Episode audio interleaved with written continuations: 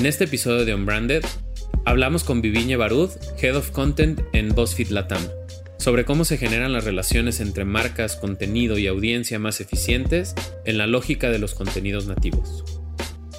Entonces, este, poquito a poquito como que fueron eh, encontrando señales, insights, eh, reconociendo distintas audiencias que encontraban esta pertenencia en el medio y así pues fue creciendo y se fueron, es como, a ver, ¿qué les gusta? La comida. Ah, bueno, pues entonces hagamos una plataforma específica de comida, ¿no? ¿Qué les gusta? Lo saludable. Ah, bueno, entonces vámonos con Goodful a crear cosas específicamente saludables. ¿Qué les gustan? Las manualidades. Hagamos cosas con Nifty, ¿no? ¿Qué hacen? Son fanáticos de los videojuegos, bueno, pues un canal de, de, YouTube que tenga puro gaming, ¿no? Entonces es como estar en constante escucha de la audiencia y darles literalmente lo que, lo que quieren, ¿no? Lo que están haciendo. Y pues mantenernos también relevantes con, eh, pues con la gente que, que, que nos lea. También hablamos sobre cómo identificar los hábitos de las audiencias en las distintas plataformas sociales para poder hacer planes de contenido que respondan a esos comportamientos. Porque digamos que hay, y esto lo saben ustedes, pero ciertas audiencias viven en ciertas plataformas, ¿no? Y durante muchos años se decía como, es que no, la gente ya no está usando Facebook, y entonces como, no, a ver, espérate la gente sigue usando Facebook. A lo mejor lo que cambió es la forma de consumo. Entonces lo que tú tienes que hacer es cambiar la forma en la que estás hablando en Facebook, no deshacer por completo la plataforma, ¿no? O a lo mejor tienes que entender que tu audiencia en realidad vive en Twitter o que tu audiencia nada más vive en Instagram. O sea, como que creo que lo, importante es entender a la audiencia y entenderla y hablarle directamente a ella, no guiar tanto por la plataforma, por tu formato, sino por tu audiencia. ¿En dónde están ellos? Y vas, y vas a seguirlos.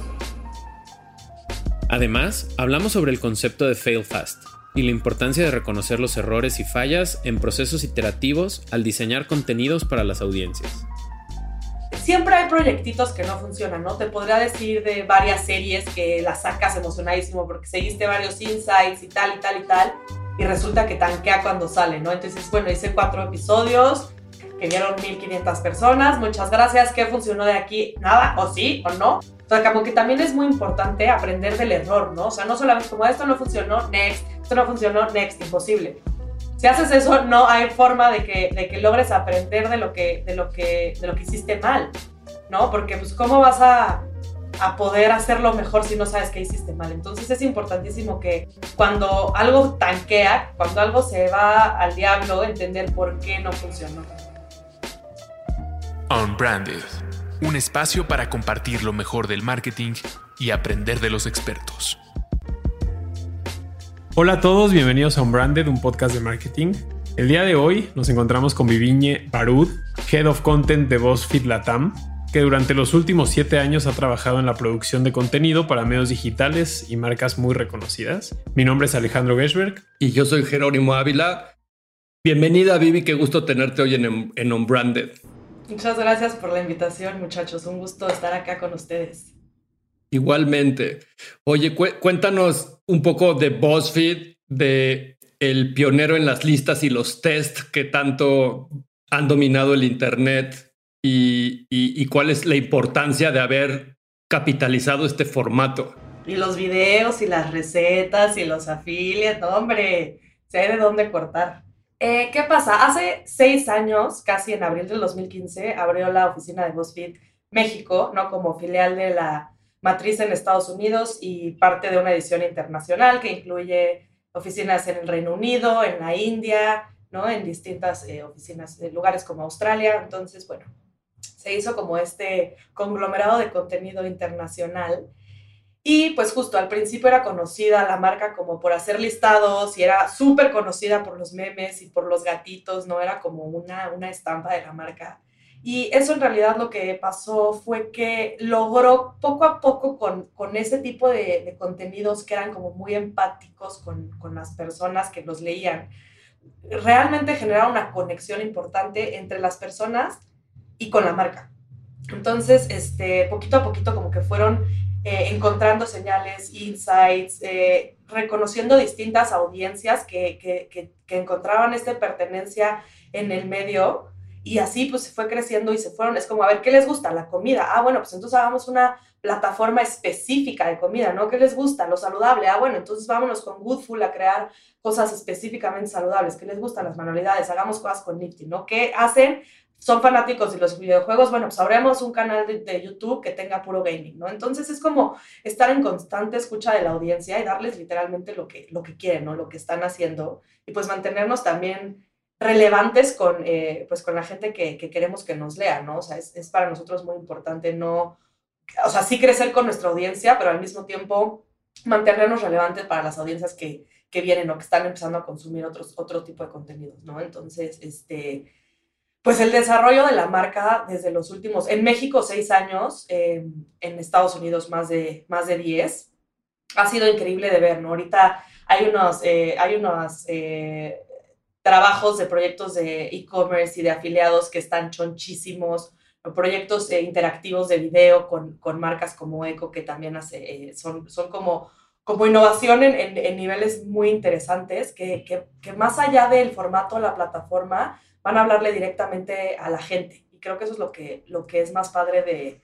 de BuzzFeed, ¿no? Que, que lo que busca es directamente hablarle a la gente que, que, que lo lee, que lo consume, que lo, que lo escucha, que lo prepara, entonces, como que ahí buscarle por distintos lados. Oye, mi primera pregunta sería cómo, cómo detectar estas tendencias, ¿no? Hablabas mucho de, de, ser relevantes en el usuario, en el consumidor. ¿Cómo, ¿Cómo lograr esto de forma consistente? O sea, ¿se basan en social listening? O sea, ¿cómo hacen ese trend hunting para, para lograr eso en el tiempo? somos como un pulpo de 19, o sea, tentáculos, te juro, porque si hacemos social listening, ¿no? Nuestro equipo de publishing es chonchísimo y está súper pilas y todo el tiempo estamos pues activamente buscando tendencias en las plataformas clásicas de búsqueda de tendencias, ¿no? Desde Google Trends hasta Twitter, hasta Instagram, hasta TikTok, hasta como mucha granularidad.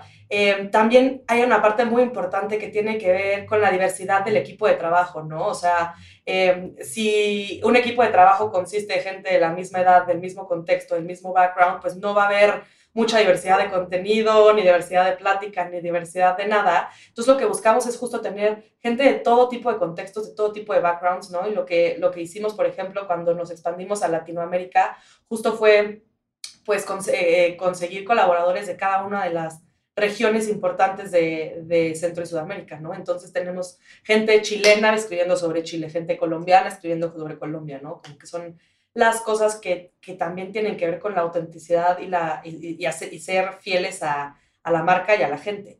Entonces, pues es, es estar consumiendo todo y es estar rodeado de gente que le gusta consumir contenidos, ¿no? O sea, si hay un perfil muy interesante en, en BuzzFeed que es todo. O sea, me gusta el gaming, entonces juego varios videojuegos y a lo mejor no yo, pero hay cinco personas en mi equipo que sí. Y a lo mejor hay otras cinco a las que no les gusta el gaming, pero dos son sociólogas y uno topa perfecto cómo hacer quizzes, ¿no? Y entonces hay uno que es fanático de Twitch y uno que está entrando a Clubhouse. Y entonces, este, alguien que se echa Netflix completo en una semana y hay personas que no dejan de escuchar podcasts. Entonces, el chiste justo de, de, de rodearte de un equipo de trabajo como bien diverso eh, en una empresa como BuzzFeed es, es, es importantísimo porque necesitas de, de, de, estar empapado de toda esa diversidad de gente eh, para poder hablarle a toda esa, a esa diversidad de gente. Entonces dirías que esta gente que tiene que estar metida, bueno, no tiene, pero que dentro de su vida está metida en los videojuegos, en los podcasts, pueden contemplar como parte de su trabajo estar jugando videojuegos? O sea, ¿es, es legal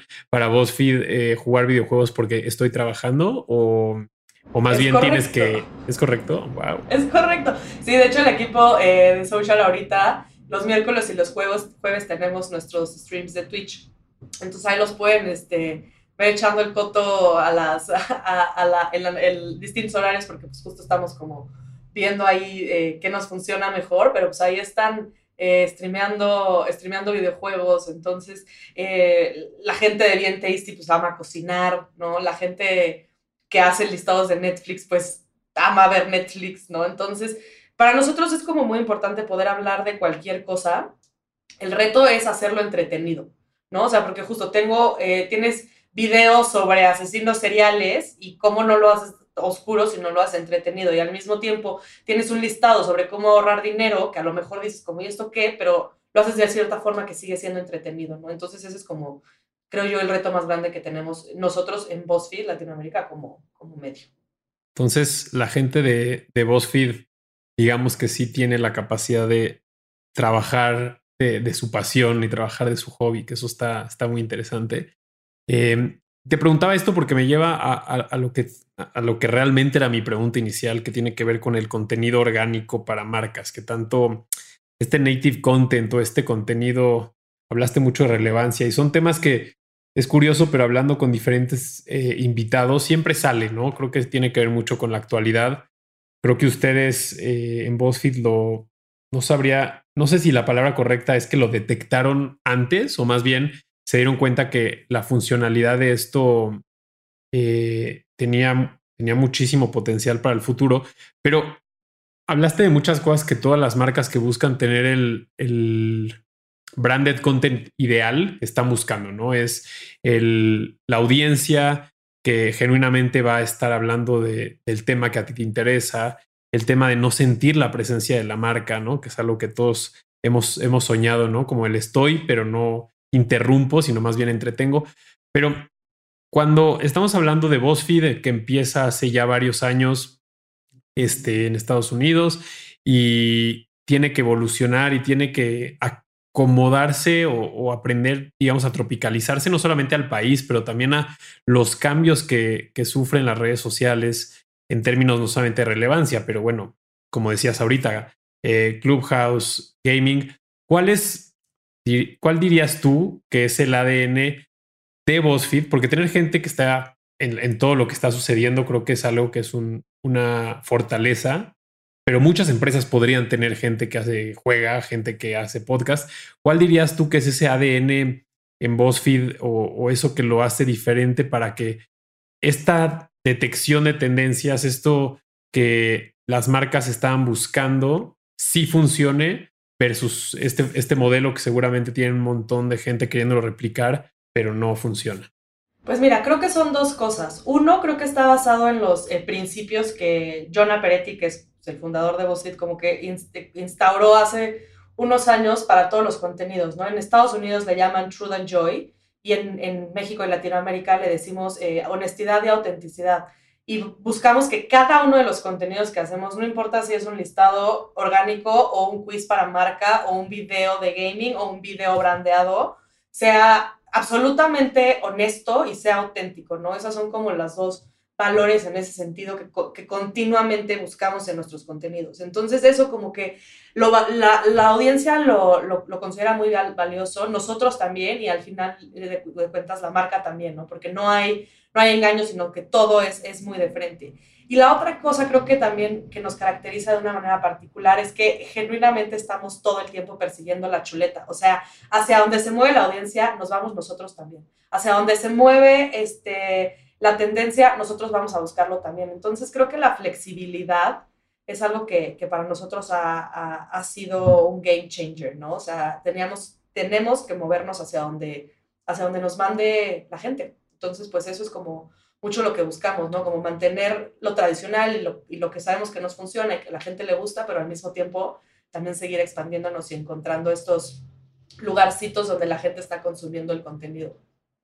Oye, ¿cómo saber cuándo ya terminó la fiesta y que hay que irse a otro lugar porque ya la gente está en otro lugar? O sea, ¿cuál sería tu recomendación a quien nos escucha como marca, como medio, como lo que sea?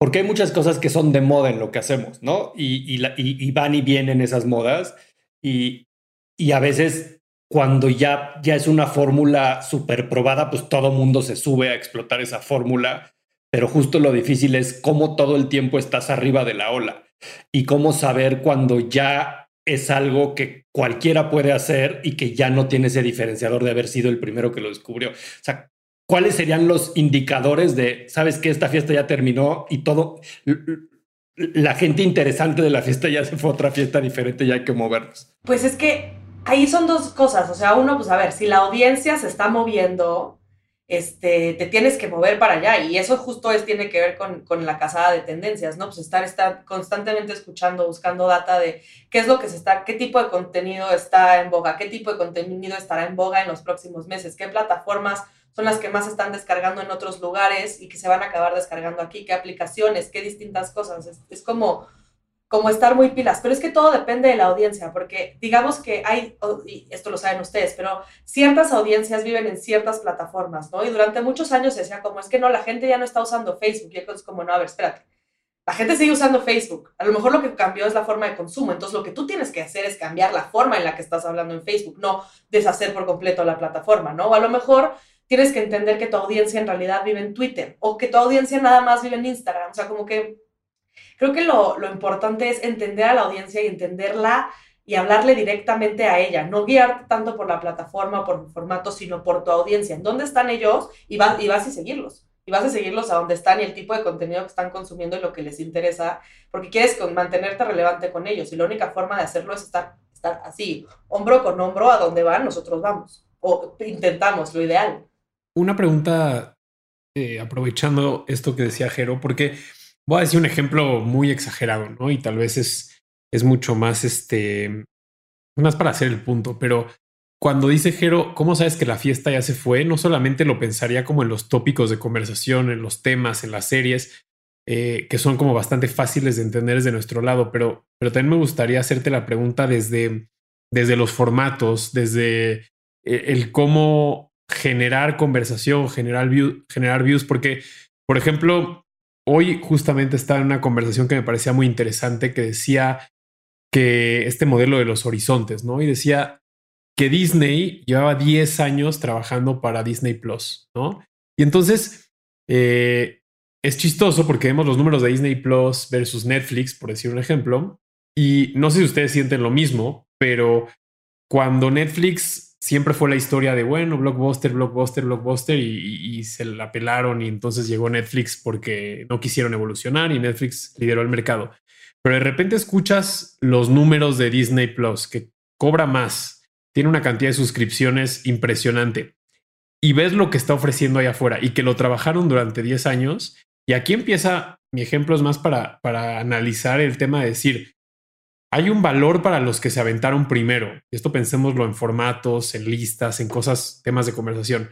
Pero también hay un, una carnita y hay un valor para los que se esperaron y estuvieron listos para entrarle de lleno a ese tema o a ese formato en el momento correcto, ¿no? Entonces, ¿cómo ahorita es muy pronto para juzgar si, si Netflix sigue liderando los próximos 10 años o no? Y si Disney Plus de repente se lo puede comer o no, pero utilizando esa ese ejemplo y esa dinámica, ¿cómo también garantizan ustedes que la forma, no solamente el fondo, de cómo interactúa la gente con BuzzFeed y de cómo ustedes se hacen presentes en la vida de los consumidores, de los, de los no consumidores, no, no nos gusta hablar de consumidores, sino de personas, se mantenga de la forma que ustedes y sus objetivos están plasmados? ¿Cómo, cómo garantizan que eso suceda?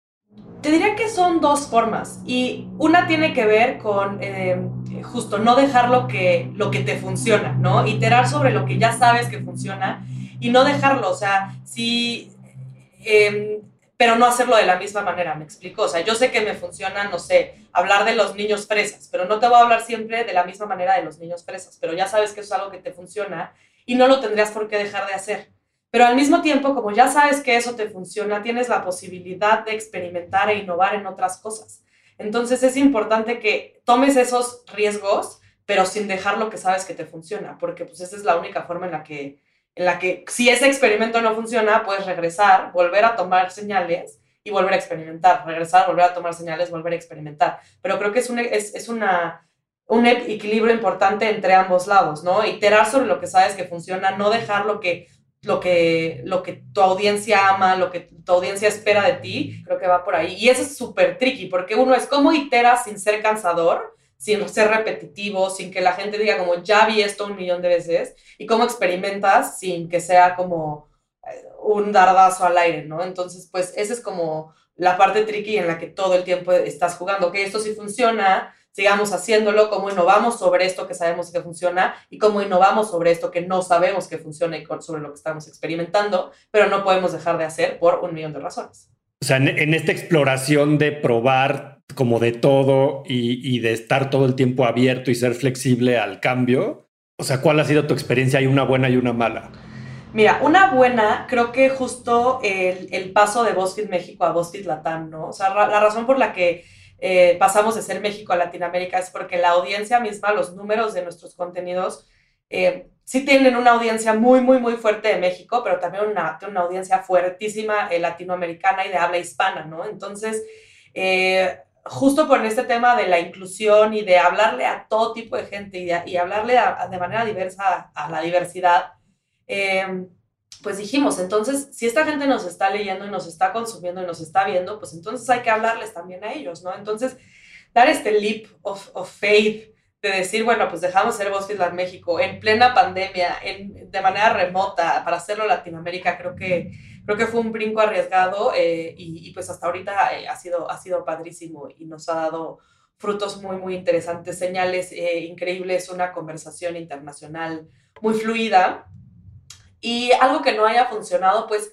eh, siempre hay proyectitos que no funcionan, ¿no? Te podría decir de varias series que las sacas emocionadísimo porque seguiste varios insights y tal y tal y tal, y resulta que tanquea cuando sale, ¿no? Entonces, bueno, hice cuatro episodios que vieron 1500 personas, muchas gracias, ¿qué funcionó de aquí? Nada, o sí, o no. O sea, como que también es muy importante aprender del error, ¿no? O sea, no solamente como esto no funcionó, next, esto no funcionó, next, imposible. Si haces eso, ya, o sea, ya te la pelaste porque, o sea, pelasteis. si haces eso, no hay forma de que, de que logres aprender de lo que, de lo que, de lo que hiciste mal, ¿no? Porque, pues, ¿cómo vas a a poder hacerlo mejor si no sabes qué hiciste mal. Entonces es importantísimo que cuando algo tanquea, cuando algo se va al diablo, entender por qué no funcionó. Es este, este concepto del fail fast, ¿no? Que tanto escuchamos. O sea, no pasa nada si, si la acabas cagando o si no funciona mientras aprendas y, y sea el, ese aprendizaje el que te lleve a lo siguiente que funciona. ¿No? Entonces, eh, pero me parece que eso es súper interesante, aunque en su caso, y me gustaría como entender un poquito más y, saber tu punto de vista, muchas veces falla por, el contenido, muchas veces falla por cómo la gente que, que lo está siguiendo lo interpreta, está el tema cultural que obviamente pues hemos visto, ¿no? Que cualquier cosita que pasa en Twitter y, revienta, pues tiene influencia en lo que lo que pasa en otros tipos de medios o en otros temas de conversación, pero creo que hay muchas formas de ver qué fue primero, ¿no? En este, en este tema del huevo, la gallina, si pensamos en el content o el, o el advertisement, ¿no? Y, y es, a mí me parece muy interesante esa forma de verlo porque cuando piensas en audiencias, pues es como muy claro pensar, bueno, está la audiencia y yo quiero darle un mensaje a esta audiencia o conectar con esta audiencia entonces, primero tengo que construir esa audiencia o agrupar esa gente para después impactarla. Pero por otro lado, si lo más importante es ese mensaje, eh, tengo que ir a encontrar a quién le digo ese mensaje, ¿no? Visto desde los dos lados. Para ustedes que buscan cubrir como los dos lados de la moneda, ¿qué dirían que es primero, el content o el advertisement? Para nosotros la audiencia siempre es primero. O sea, para. Y, además tenemos esa fortuna de que el equipo de comercial de BuzzFeed también es un equipo que, que de entrada siempre tiene a la audiencia primero, ¿no? O sea, como que creo que eh, esa mentalidad de nada más hacer dinero, dinero, dinero, dinero, dinero, no necesariamente funciona en una empresa como esta que pone eh, lo que te decía de la autenticidad y la honestidad hasta delante de sus contenidos, ¿no? Entonces, de repente tienes a la cabeza de creatividad de BFO diciéndole al, al cliente como que, mano, si pones esto, te juro por Dios que se van a ir los lectores. O sea, te lo estoy diciendo, porque esto no es lo que están esperando ni de ti ni de mí. Entonces, este, como que, como que esa parte eh, es interesante, pero además hay un, hay un tema que creo que, que naturalmente te responde que es antes el contenido que la publicidad, y es que durante la, o sea, digamos, en México llevamos seis años en la oficina, de los, de los cuales cuatro no hacíamos publicidad, hacíamos puro contenido. Y lo mismo en Estados Unidos y en el resto de las internacionales. Durante los primeros años, que no es necesariamente el mejor move de negocio, pero pone el contenido hasta adelante, ¿no? Entonces, durante muchos años era contenido, contenido, contenido, entender a la audiencia, entender qué es lo que quieren, darles lo que quieren, eh, conectar, conectarnos, conectarlos. Y entonces, para, por eso, eh, cuando se trata de hacer contenido nativo con el ADN de BuzzFeed el ADN de la audiencia y el ADN de la marca, pues se puede crear algo de una manera un poquito más natural y orgánica porque nos llevamos conociendo muchos, muchos años en un plan muy personal. O sea, te estoy diciendo, hay, hay momentos en los que literal le estoy diciendo a mi, a mi audiencia, eres un mamón, ¿sabes? O eres un pinche fresa. Y, entonces, y, y, aunque les estoy diciendo, eres un mamón, eres un pinche fresa, o lo que sea, o eres 0% mexicano, 100% colombiano, lo que sea, eh, pues ahí sí hay una relación, o sea, es como de jaja, sí, sí, sí, o sea, sí somos, sí tenemos... Como un amigo, un, Un cuatazgo, ajá. Pero pues eso también tiene que ver con el formato, ¿no? O sea, si alguien se está contestando un quiz para saber qué tan fresa es, pues de alguna forma te está dando el permiso de que te burles de él, ¿no? O que se lo digas en su cara de una forma muy franca y honesta y directa. Correcto, pero ¿cuántas veces tienen las marcas la oportunidad de hacer eso a través de un medio? ¿Me explicó? Pero creo que está en el permiso la diferencia. O sea, normalmente las marcas no, no, no te están dando, pidiendo ese permiso para que tú conectes con ellas de esa manera. Y ustedes creo que la diferencia está en, ¿quieres saber qué tan fresa eres? haz clic aquí. O sea, nadie está obligando a la gente a que le dé clic y, le dedique cinco minutos de su tiempo a contestar, no sé, diez preguntas, ¿no? O sea, tú lo estás haciendo porque tú quieres y realmente, genuinamente, quieres saber qué tan fresa eres, por ejemplo.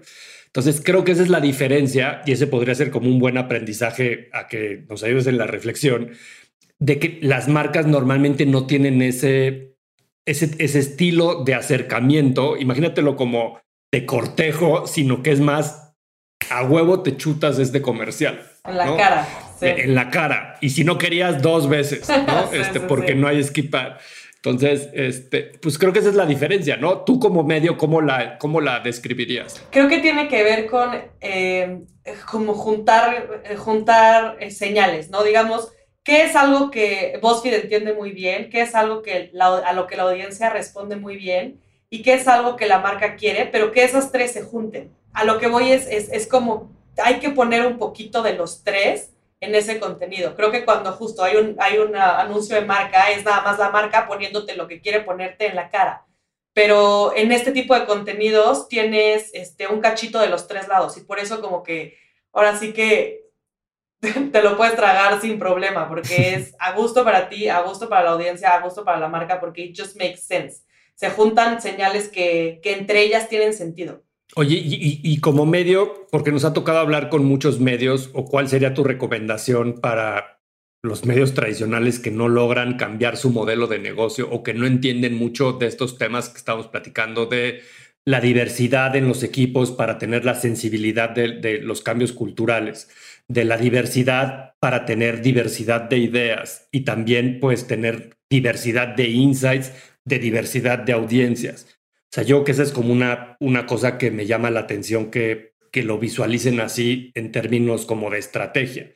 Pero luego también está cómo pivotear de un modelo, y, y creo que BuzzFeed lo ha logrado hacer con los años, de publicidad tradicional en digital ¿no? Eh, banners, ads normales, a este modelo de native content, a veces como quirúrgicamente diseñado con lo que la marca quiere transmitir sin que el usuario se dé cuenta. O sea, cómo es esa transición entre un modelo de publicidad tradicional y este modelo más como de stealth advertising donde la gente lo consume y a veces sin darse cuenta que lo consumió. Es que justo no es sin darse cuenta, porque siempre es como, a ver, este contenido te lo está dando tal marca, o sea, lo estás viendo desde el mero principio, pero estamos hablando de algo que a ti te gusta, te interesa, te llama la atención y te lo estamos dando una, de una manera que es completamente honesta, o sea, no te estoy, no te voy a hacer este quiz preguntándote cómo vas al súper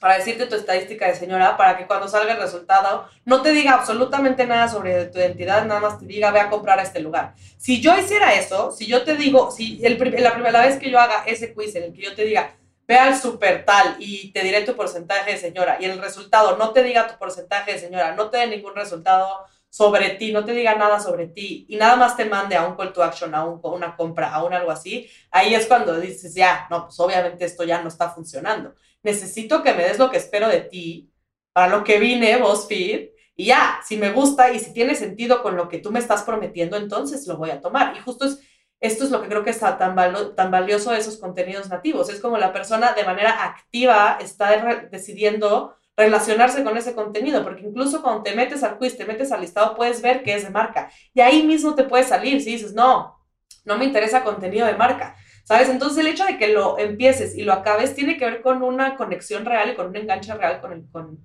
con, con ese contenido. Escuchándote me, me entra como muy mucho la duda de, de algo que, que, creo que a veces damos por sentado, pero no sé si, si, si te tocó a ti o si en BuzzFeed han eh, colaborado, por ejemplo, con películas o con, o con series que, que, que, bueno, todos sabíamos que en un pasado eh, tú querías colaborar o ser parte de una película, desde un product placement hasta una integración un poquito mayor o en una serie, y, era hasta cierto punto un, una compra, por así decirlo, o era parte del dinero que a veces incluso se utilizaba para la producción de, cierta película o de cierta, ser, cierta serie. Ahora nos encontramos, por lo menos del lado de las marcas, con las plataformas y los distribuidores de contenido que ya no están buscando ese dinero para la realización de la película. O sea, ya no es una búsqueda de fondos para un contenido, sino más bien se está priorizando el storytelling, se está, eh, se está priorizando a la audiencia, los mensajes. Y, y, entonces hay veces que incluso si tú eres una marca que está muy intensa con querer estar en una película o una serie, te pueden decir, puedes tener todo el dinero del mundo, pero no me interesa tu producto en mi serie, no me interesa, eh, tú como marca no haces un fit en lo que yo quiero contar. Que eso creo que ha sido muy innovador desde el punto de vista de las marcas, de, darte cuenta que, que, antes algo que, que se iba al, al mayor postor, pues ahora es algo que escoge el creador del contenido. Pero en un mundo como el de BuzzFeed, y esto es más bien una opinión personal, no, no tanto del de lugar en el que trabajas, pero ¿cómo asegurar que cuando te dedicas al contenido, pero eres una empresa que tiene que reportar eh, números, que tiene que justificar el costo de una acción y que tiene que ir a, a competir con los mayores eh, negocios de, de, contenido que están allá afuera, ¿cómo, cómo aseguras que, que, el negocio se mantiene? Porque la verdad es que nos has contado mucho y, y es increíble escuchar los valores de la, la honestidad, la transparencia, la importancia de, de los que están del otro lado de la pantalla, pero al final el negocio se mantiene con los ingresos y cómo, cómo en una cultura en la que la transparencia, eh, la audiencia eh, son, son siempre lo primero, pues aseguras que no se pierda el foco de, de que es un negocio que le tiene que dar de comer a muchas familias y a muchos empleados? Pues mira, sabrás, es, es complicado, no es fácil. Hemos tenido como medio y como industria eh, crisis durísimas, ¿no? Incluso BuzzFeed hace todo lo que cuento lo tengo que contar con los un año porque pandemia, entonces asumo hace tres. Tuvimos este, como un tema de layoffs internacionales, ¿no? Porque pues justo, este, luego hacer lana así no es tan fácil, pero pues es, es como es, es, una mezcla de, de, sacar lana de varios lugares, ¿no? Tienes, obviamente este es el main income, ¿no? Native advertising con, con marcas, pero pues tenemos todo el tema de passive revenue, eh, tenemos todo, todo el tema de, pues, programmatic advertising. Explícanos un poquito qué, qué significa eso de passive revenue. Cuando, o sea, en, cuando publicas un contenido, este, tanto de video como editorial, eh, a través de los banners y, y como estos contenidos de marca que, que, viven alrededor del contenido, esos generan cierto dinero este, a través de clics o a través de visualizaciones para el creador de contenido o, o, el medio. Eso es como passive advertising, o sea, lo que, lo que vas generando de dinero. O sea, lo que te paga Google, YouTube, Facebook. Correcto, correcto, correcto. Eso. Y luego está lo, es, es, es, complicado, no, no, es, no es fácil tener la, la, frega del equipo de comercial que tiene que ir a pues decirle a, la marca como, a ver, es que deja de invertir allá, invierte acá, que aquí es neta y la gente te va, a, te va a consumir en serio y te va a apreciar por tu valor de marca y por tu, por tu visión real, en lugar de seguir gastando tu dinero donde sea que no es aquí.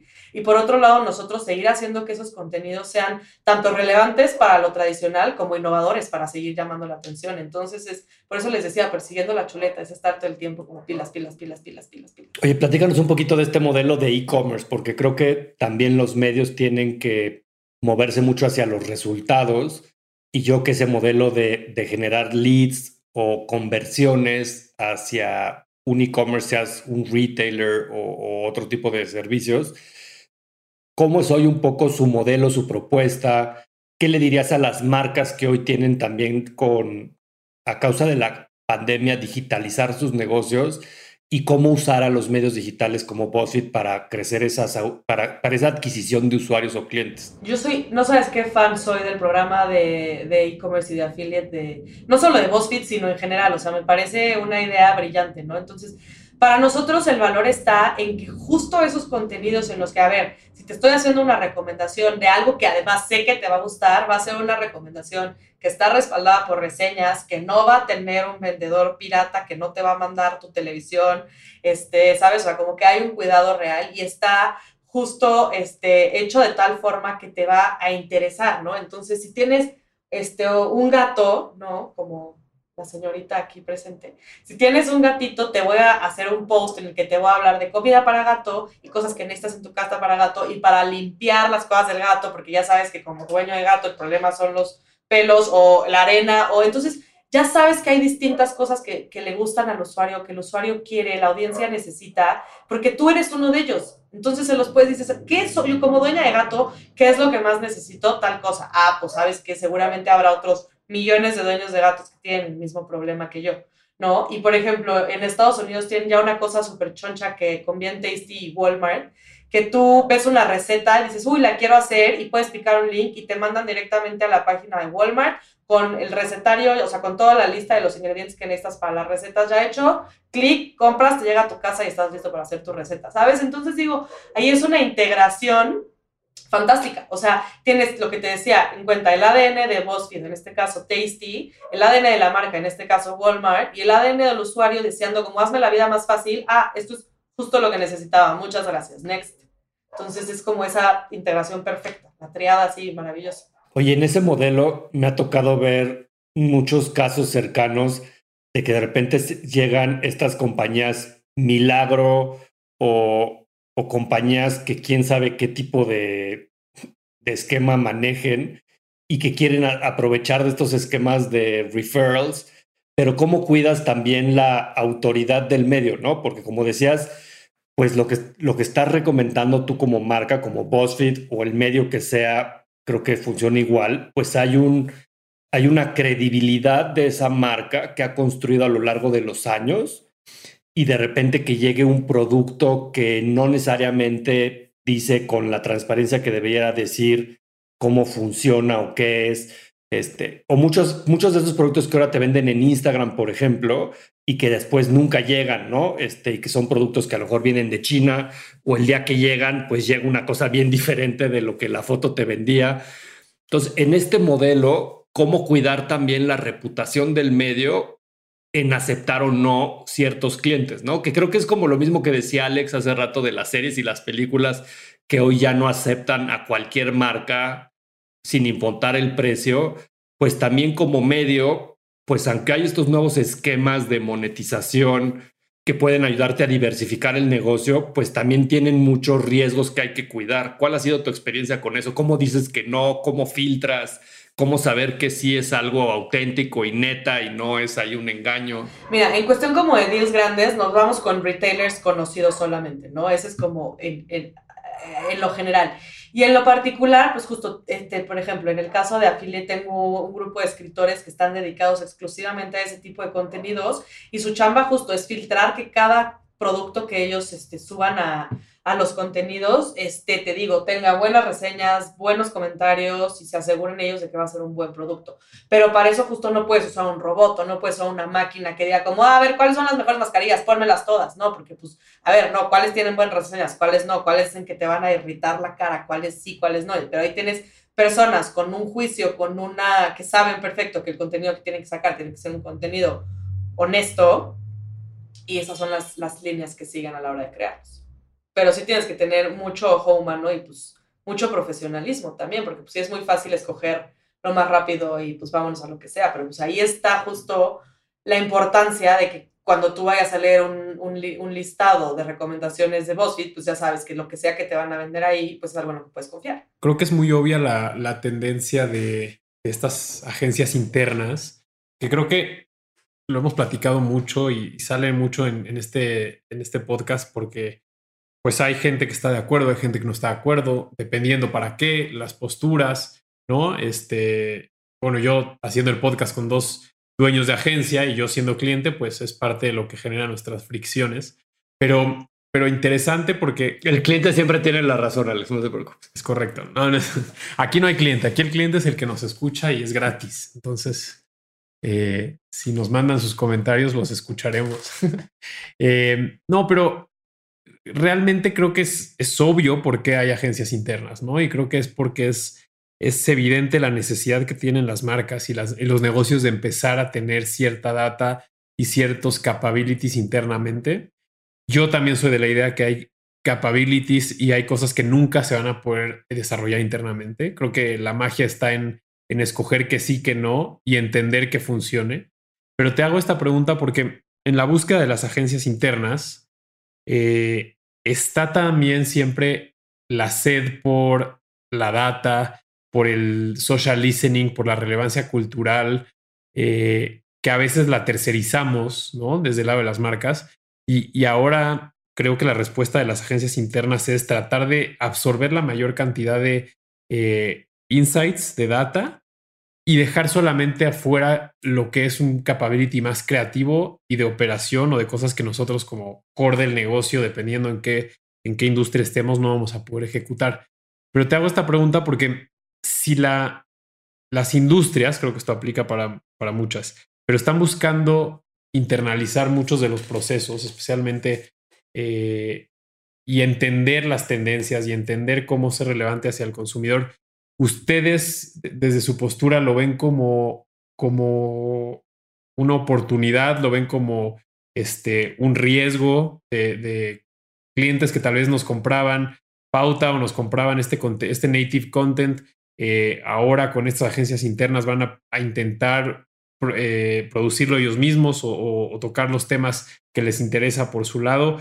¿Cómo es, cómo es el, la planeación, cómo es la estrategia cuando se ve un mundo donde cada vez más eh, los clientes quieren internalizar ese tipo de, de acciones y, y, la razón es no solamente costo, sino también el poder ser dueños de esas audiencias y esos datos? Eh, pues creo que es un poco ambicioso de ese lado, ¿no? Como que creo que em, la sensibilidad se pierde y la, y la a lo mejor se podrán crear contenidos similares, pero nunca van a tener esa honestidad que al final del día será como amor para, para la, la, audiencia, ¿no? Creo que, creo que sí es, es un tema tricky y creo que al final mucho depende también del tema de innovación, ¿no? Porque creo que internamente es un poco más difícil eh, experimentar cuando tienes como esas limitantes y entonces vas, a, vas probablemente nada, puedas hacer lo que pues ya sabes que funciona en ese sentido y la parte de la experimentación,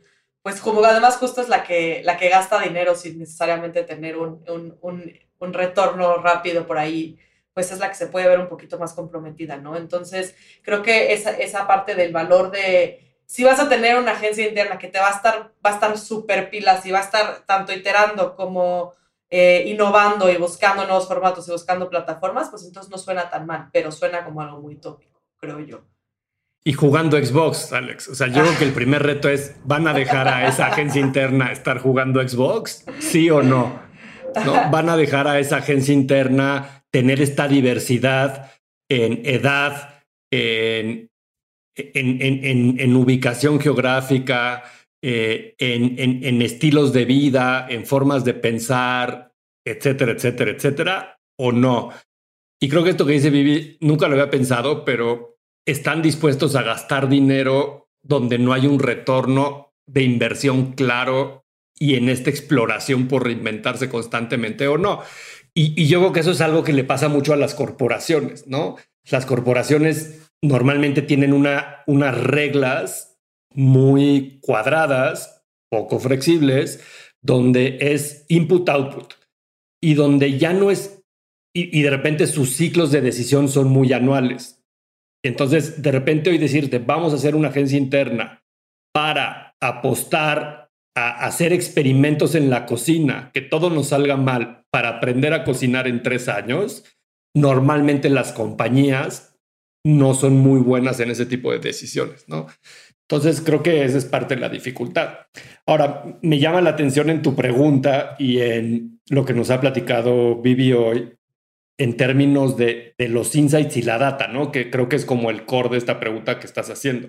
Si las marcas cada vez están más ávidas de tener ellas mismas esa información y no depender de un tercero, pero pues también el tercero es el que tiene la audiencia porque puede ser brutalmente honesto con esa audiencia. Entonces también yo no sé si de origen ya está peleado el modelo porque no puede ser juez y parte y, y cuando tú eres el que tiene que tener esa conversación con la audiencia para conectar y generar esos clústeres pero realmente no vas a poder nunca ser 100% honesto porque siempre le vas a querer hablar como marca de lo que a ti te interesa y probablemente vas a poner por delante eso en la mayoría de los casos. Y mucho de lo que hemos hablado los últimos 45 minutos es justo lo opuesto a eso, ¿no?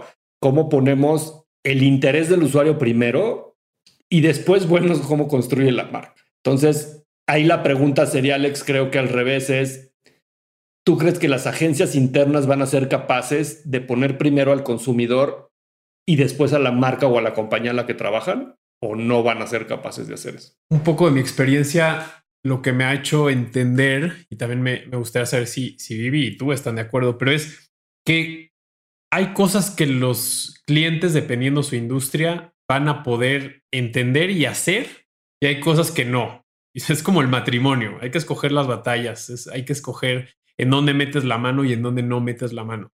Lo que creo que sí está evolucionando, no estoy seguro que haya un ejemplo tan claro, por lo menos ahorita a ojo de las personas, del consumidor, que sea funcional, pero creo que cuando el modelo sea lo suficientemente inteligente para decir lo que yo como industria, como negocio, puedo tener la capacidad de absorción y de, y de, es hasta tecnológica, o sea, creo que cuando tienes que desarrollar una página web, cuando tienes que lograr que esa página web no solamente tenga eh, las características para estar ahí arriba de la forma correcta, sino también cómo esa página web se convierte en data y se convierte en una audiencia pequeña, mediana, grande, se convierte potencialmente también en e-commerce. Entonces creo que la pregunta para irla como que dividiendo en cómo responderla, lo primero es si es un commitment que tienes que estar dispuesto a hacer como cliente. O sea, no puedes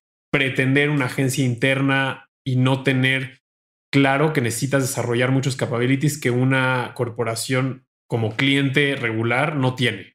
No tiene gente que sabe programar, no tiene gente que sabe de estos idiomas, no sabe hacer muchas de las cosas que tienes que hacer del back office de agencia, ¿no? Tal vez lo menos sexy, lo menos creativo, lo que tiene que ver mucho más con planning, ¿no? Los que trabajamos con marcas somos muy sesgados a que el planning es lo que a nosotros nos pasa en nuestro universo personal, hay un poco de sesgo también. Pero lo que sí creo que está evolucionando y creo que es bueno que las agencias y los clientes y los publishers y todos entiendan un poco es que cada vez va a haber menos dinero para lo que tú no puedas hacer o no intentes hacer y entonces ese menor dinero se va a tener que distribuir en menores eh, partners. Entonces creo que el partner al que sí vas y le pones tu dinero tiene que traer algo sobre la mesa que sea bastante mejor que lo que tú con, con un equipo que tal vez puedes robustecer y preparar y, traerte de fuera, no vas a lograr nunca como organización. Entonces creo que ahí está la clave en entender qué sí puedes y qué no puedes. Pero creo que, por ejemplo, el tema de la relevancia cultural, el tener la capacidad de que un community manager responda a lo que está pasando allá afuera en este momento, ¿no? En algo que tiene que ver con la política, la vacuna, la pandemia. Y las marcas normalmente que logran responder más rápido y estar con la mejor respuesta y, la mayor relevancia, el mayor porcentaje de esas es porque fue alguien interno que logró pasar el proceso interno de, oigan, está bien que hagamos esto, todos ok, todos check.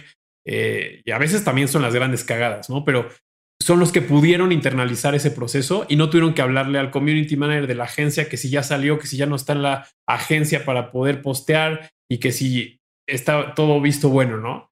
Eso creo que internamente funciona si tienes el capability de hacerlo. Ahora, una campaña pensada para tres, cinco años, un punto de vista de la marca, eh, investigación de mercado para saber a dónde tenemos que llevar nuestras marcas, creo que eh, sigue siendo demasiado ambicioso pretender que lo puedes hacer al 100% sin la ayuda y el conocimiento de quien lo ha desarrollado por muchos años. Pero especialmente en donde trabajas tú, Vivi, eh, pensaría yo, y tal vez estoy equivocado, que, que va a ser determinante entender lo que ahora van a querer los clientes, porque los clientes van a querer pagar menos por saber más en un tiempo donde obviamente nos guste o no nos guste la pandemia, nos golpeó a todos, y, y, y, entender si ustedes van a enfocarse en lo que los hace diferentes a los demás y tal vez lo que puede ser similar, porque yo estoy seguro que si subimos a, aquí al Zoom a, alguien de Vice, nos podría decir algo similar, ¿no? Soy auténtico, tengo una audiencia, hablo de temas que tal vez una marca no se atrevería a ir sola a hablar de esos temas. Entonces, ahí es donde van a empezar los temas un poco eh, lo que nos pasa a todos con nuestro competidor. ¿Qué me hace diferente a los demás? ¿Qué me hace superior? Y tal vez en momentos como este me tengo que apegar a eso. Yo creo que, o sea, eh, en ese sentido, no, yo creo que cada, o sea, cada medio en eh, tiene un approach distinto. O sea, te juro, creo que si, me trajeras a, la, a las personas de Vice, tendrían como una, una, un approach distinto. Te lo digo porque pues justo he platicado como con varias personas que trabajan en distintos medios y no son muchos los que hacen lo que hace BuzzFeed de ponerle tanta atención a la audiencia y de conocerla a ese nivel de profundidad y de flexibilizar sus procesos en el día a día tanto. Eh, creo que esa, eso, esa parte que tenemos es, es, es bien única porque es de verdad estar en pos de lo que la gente quiere consumir y, estar escuchándolos todo el tiempo y qué es lo que necesitas, qué es lo que quieres. Ah, bueno, esto sí te lo puedo dar, esto sí te lo puedo dar, esto te lo puedo dar, este no me da tiempo, pero este sí, pero este sí. Y, y, y es, una, es una friega porque justo es ir en contracorriente, ir en friega, ir con toda autenticidad, pero hacerlo rápido, pero no, pero no comprometer absolutamente nada, pero darle al, al final el resultado de lo que estaba esperando e incluso tal vez algo que no estaba esperando también.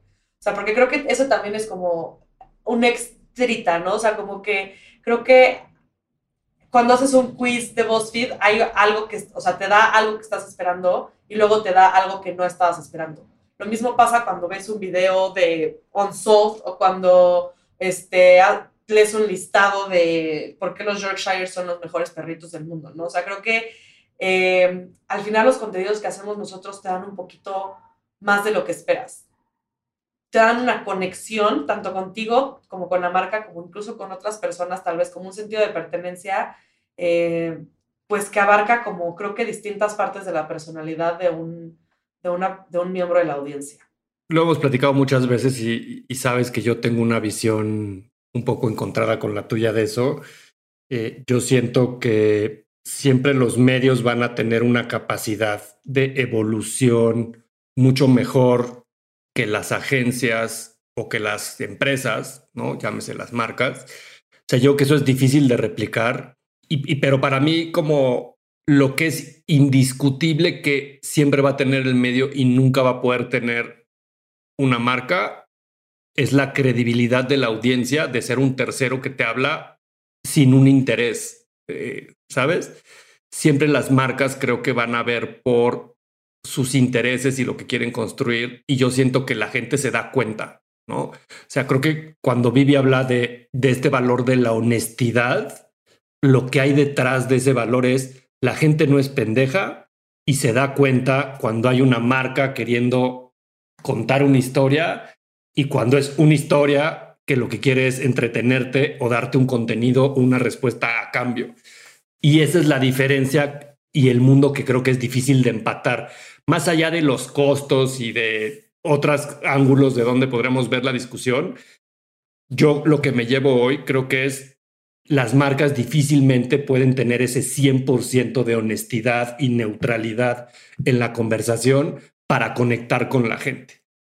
Y eso es irreplicable, al menos a, ese nivel de pureza, ¿no? Este, si existiera, que, que tampoco los medios es que sean perfectos y tampoco es que, que de repente no digan cosas porque les conviene, ¿no? Obviamente también eso, pues que, el, primer medio que no lo haga, que alce la primera piedra, que lance la primera piedra, pero es parte de los medios, ¿no? O sea, al menos siempre estarán más del lado del, del usuario, del consumidor y de la persona que del cliente, porque saben que si traicionan eso, pues pierden todo. los clientes van y clientes vienen, pero pues si quedas mal con la gente, pues eventualmente pues ya no tendrán la confianza y la credibilidad en ti, yo creo. La verdad es que muy interesante. Además, creo que cuando tenemos diferentes puntos de vista, vale mucho más la pena. Espero que la gente que nos escucha, por lo menos, eh, esa atención la ve como conocimiento y la ve como que, de esos diferentes puntos de vista eh, vale la pena eh, considerar. Vivi, muchísimas gracias por, por tu tiempo, por contarnos tantos detalles y tantas cosas tan relevantes de, tu paso por, por y de la compañía. Y creo que si, yo tuviera que hacer una síntesis es em, en un mundo donde las marcas buscan ser eh, lo más transparentes posibles, ¿no? Y buscan ser lo más genuinas posibles, pues creo que también tienen que buscar cuál es el lugar y cuál es el partner con el que tienen que trabajar para que se mantengan esos valores. Entonces, este, pues creo que es una de las cosas más interesantes, ¿no? Entender, más allá de, que le estés hablando a un grupo de personas que tienen eh, gustos en común, pues también saber que te están viendo o que estás llegando a ellos a través de un vehículo que también cumple con esos valores y que además tiene, tiene la relevancia y tiene la fórmula correcta para llegar a esa gente y conectar los puntos de la forma correcta. Eh, y, muchas gracias por, por todo lo que nos compartiste. La verdad es que creo que va a ser de mucho valor para quienes nos escuchan. Y, a los que están del otro lado eh, y les gustó este capítulo, les pedimos que lo compartan, que nos sigan en Spotify o en cualquier otra plataforma donde escuchen podcast, que sigan eh, el trabajo que está haciendo Vivi con BuzzFeed Latam muy de cerca porque claramente es de mucha relevancia y, y está rompiéndola allá afuera. No sé, Vivi, si nos quieras compartir tus redes sociales personales para que la gente pueda estar mucho más al pendiente y decirte te escuché en Branded. Muchas gracias chicos. Este sí, me pueden seguir como arroba pachuli de amor en mis redes sociales. No son del todo profesionales, pero pues ahí estoy. Creo que esa es la otra parte de la transparencia, ¿no? Si eres, si son real, si son, si son las, las redes sociales personales, también encontrarán por qué, por qué los valores de la compañía y por qué los valores de lo que hace eh, pues son genuinos, ¿no? También porque van a poder conocer quién está detrás de. Pues muchas gracias por, por este capítulo y pues los esperamos aquí próximo martes en otro capítulo más de Unbranded. Muchas gracias, Jero. Muchas gracias, Vivi. Hasta luego, Vivi. Gracias, chicos.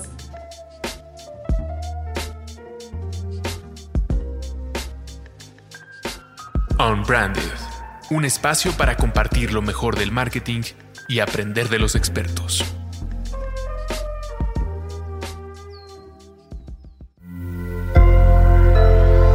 Sonoro.